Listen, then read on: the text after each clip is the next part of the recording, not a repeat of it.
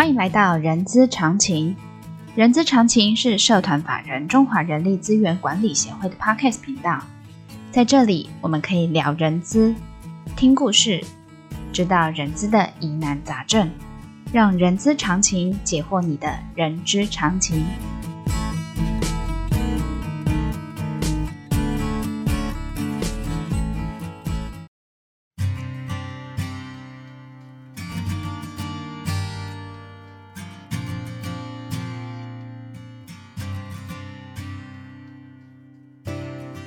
嗨，欢迎来到人之十分钟的节目，我是 J.K. 洛琳。这个节目呢，会根据同学们在协会课堂上的问题，我们会邀请讲师来做一个回答。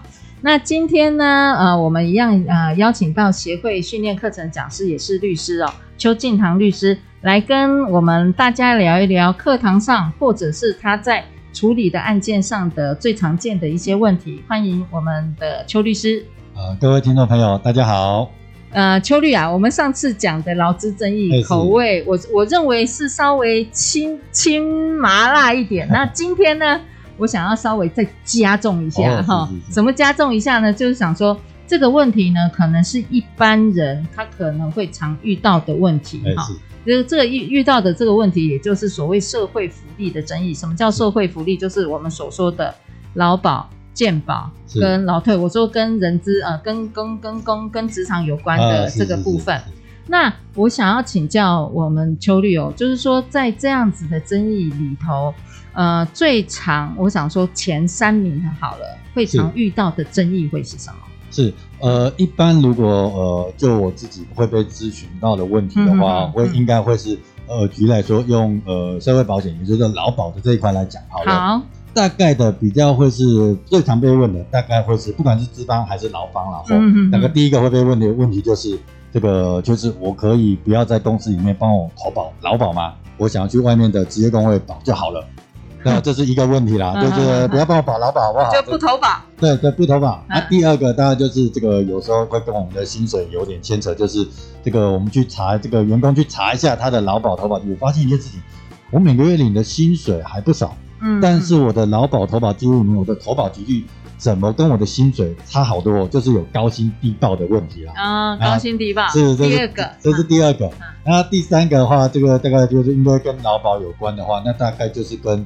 呃，事后我们要去请领钱的时候有关，好比说发生职灾好了，嗯，呃，发生职灾的话，那我们可能呃，举例来说，劳基法五十九条第二款，我们去领那个伤病给付，嗯，那伤病给付的话是用这个薪资的大概大概投保积聚的七成去领嘛，对，可是问题是如果牵涉到高薪低报的问题的话，那其实他领的钱就变少了，对，对，那另外一个东西就是呃，这个如果我被公司之前了，不幸被公司之前。嗯那失业起步的时候也会遇到相同的问题，就高薪低报，是。源头都在高薪低报，是的，是的，是的，是的。好，那呃，那律师假设按照这样子不投保的状况，因为你常常被问嘛，那这个不投保的这个状况，其实我以前在业界也常常碰到过，就是说。我可以不用投保，你可以不用帮我投保，可以吗？是，啊，通常问到这件事，不管是劳方还是资方来问，我大概第一个问题都会问一件事情，就是，呃，请问贵公司的人数人数有多少？嗯嗯，对，大概都是我会问问的第一个问题啊。这么为什么问这么问？是因为依照劳保条例的第六条的规定的话，其实。五人员员工有五人以上，他就是强制投保。投保对，对，所以所以老实说，五人投保这个最常被发生问题，好比说我们说劳保不投保的员工哦，嗯，这个如果是稍微整理一下前三名的话，嗯、为什么他不想要投保？嗯、那大概第一种情况哦，大概就是我我想这个人呃各位听众或是处理人资的长官们最知道的，那就是在外面欠钱嘛，啊、对，外面欠钱的情况之下，嗯、那他。这个一投保下去之后，就知道你有工作了。是的，是的。那下个月大概公司就会收到这个法院的执行。那个叫做强制执行。是的，是的。那，哎，这个要扣人家的三分之一的薪水了。对，举例来讲就是这个。所以第一个是欠钱啦。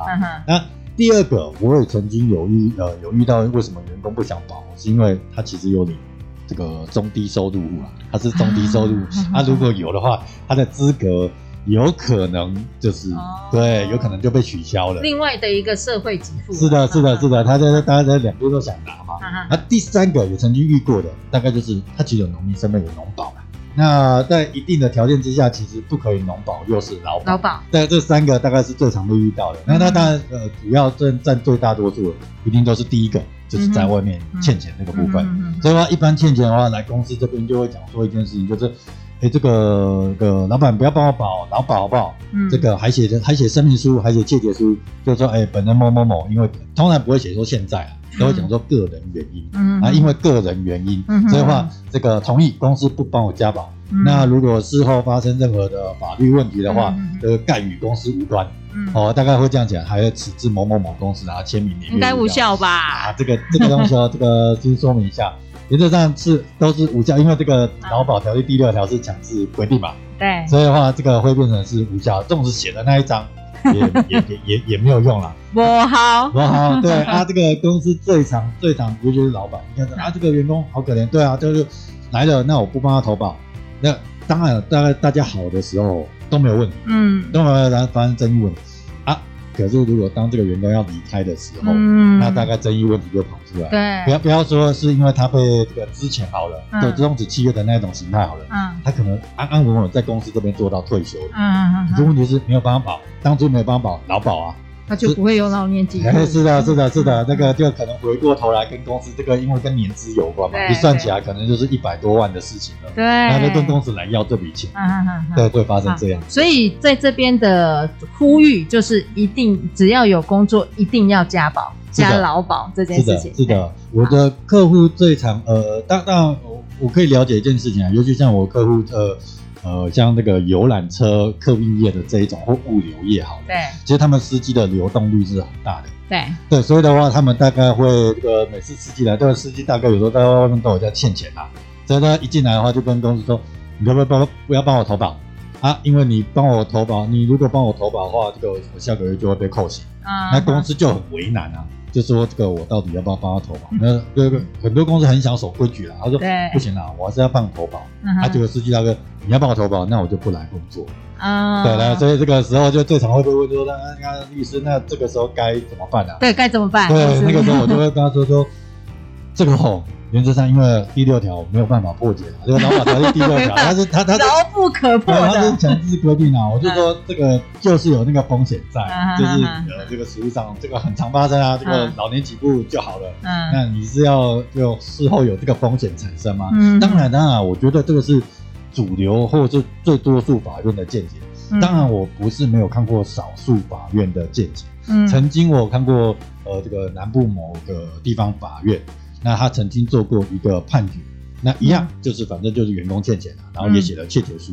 那他最后的话就是想要跟公司要，就是你准备帮我保劳保嘞，所以要这笔钱啊，要这个钱的情况之下，那法官是认为是说。你当初都已经跟人家说好了，又写窃结书了，那跟人家要这笔钱哦，他觉得有这个这这这有有违反诚信原则啦，嗯，这驳回这是劳工的请求，嗯，但是但是我先说，我先说，这是我唯一一一则看过曾经的极少数极少数极少数极少数的案例，这个还是会呼吁一下这个各位听众朋友，那还是这个五人以上公司就就是强制投保了，对啊，这个这个不能不加保。对对对，对，那您刚才说到高薪低报，其实我以前有一个经验哦，就是呃，我我我为了这个经验呢，也也去跑过了那个调解员，然后最后当然是在调解就成立了啦。这个状况就是当初他跟公司有谈到，就是因为他自己也不想要负担呃自付额的部分，是，所以呢就跟公司就谈定就是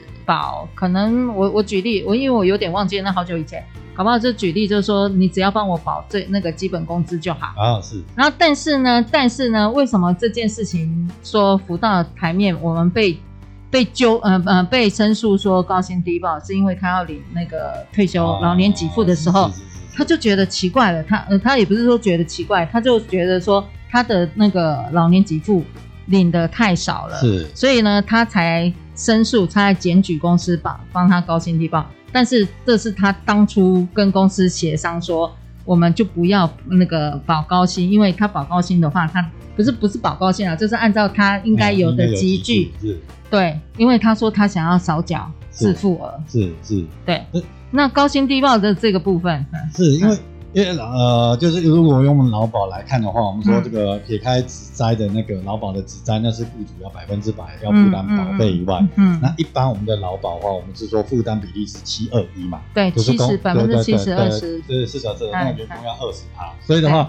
老实说，如果这个我的集距没有呃，我的集距往上调了，嗯，那我要负担的保费，当然对员工来讲就就增加。对对，那是我当当初当时的碰到的 case。是是，那一般的情况之下，还是会建议一件事，因为依照我们的劳保条例的七十二条的规定的话，其实老实说高薪低报这个，其实它它也是个强制规定。嗯嗯。所以呢，如果没有符合一定的集聚的话，嗯，那这个依照劳保条例七十二条规定，会裁罚就是那个。投保这个保费的差额的四倍的罚款，对对对，是的，是的，所以的话，这个公司还是要稍微思考一下。你在实务上会比较常遇到的事情哦，反倒是一开始员工会希望一件事情，你不要帮我搞，你不要帮我搞那么高，嗯，但是有一件事情就是，但但我觉得公司也是好意啊。就是有一件事情会常常会有时候会发生，就是到了这个员工要准备退休的时候，嗯，会变反倒变低薪高报。前阶段是高薪低报，后阶段变低薪高报。对，因为这个当当公司没有付到那么多的薪水，对，但是为了老年起步。人家可以领领的那个是的，是的，因为那个算的话就 那个老年起步就被啊，当当然这个还是要呼吁一下这个听众朋友，因为像这样的情况，不管是高薪低报还是低薪高报，这个其实都是使公务员就是回到形式哦，回到形式是有使公务员登载不实的问题，就伪造文书啦。哎，对，是的，所以的话。各位长官们，这个各位听众啊，还是要稍微思考一件事情，是不是要去就要要去做这么做？这个会有刑事的风险哦，这个稍微提醒。一切做法合法合规，其实就不用去担心了，哎，是的，是的，就是其实我们就是合乎法律的规定，那我们就是开大门走大道。那这样的情况之下，嗯、公司的风险就会就会降低很多。对，好，那呃，邱律师，今天你呃，我们讨论的这个部分虽然一点点时间哦，但是呢，呃，我我呃，我们有邀请您在呃，Chama 这边在七月二号有开一个叫做人力资源管理常见社会福利争议处理及与预预防实务。那当然，这你这个课程会讲到劳保、健保、就保跟劳退的这个范围了哈。是，所以呃，听众朋友，假设对今天这个议题呢，你想要再深入跟那个我们的邱律师能够有一个互动，或者是呃当面的一些请教的话，也非常欢迎你们七月二号能够来，呃，就是七月二号这堂课，呃，可以来报名来参加哦。好，那我们今天呢，到这边告一个段落。那本集重点的懒人包呢，可以点选下方资讯栏的 IG 连接。当然呢，喜欢今天的节目朋友也请记得给我们五星好评。那也非常欢迎大家留下您的评论。我们下次空中见，谢谢邱律师，谢谢，好，拜拜，拜拜。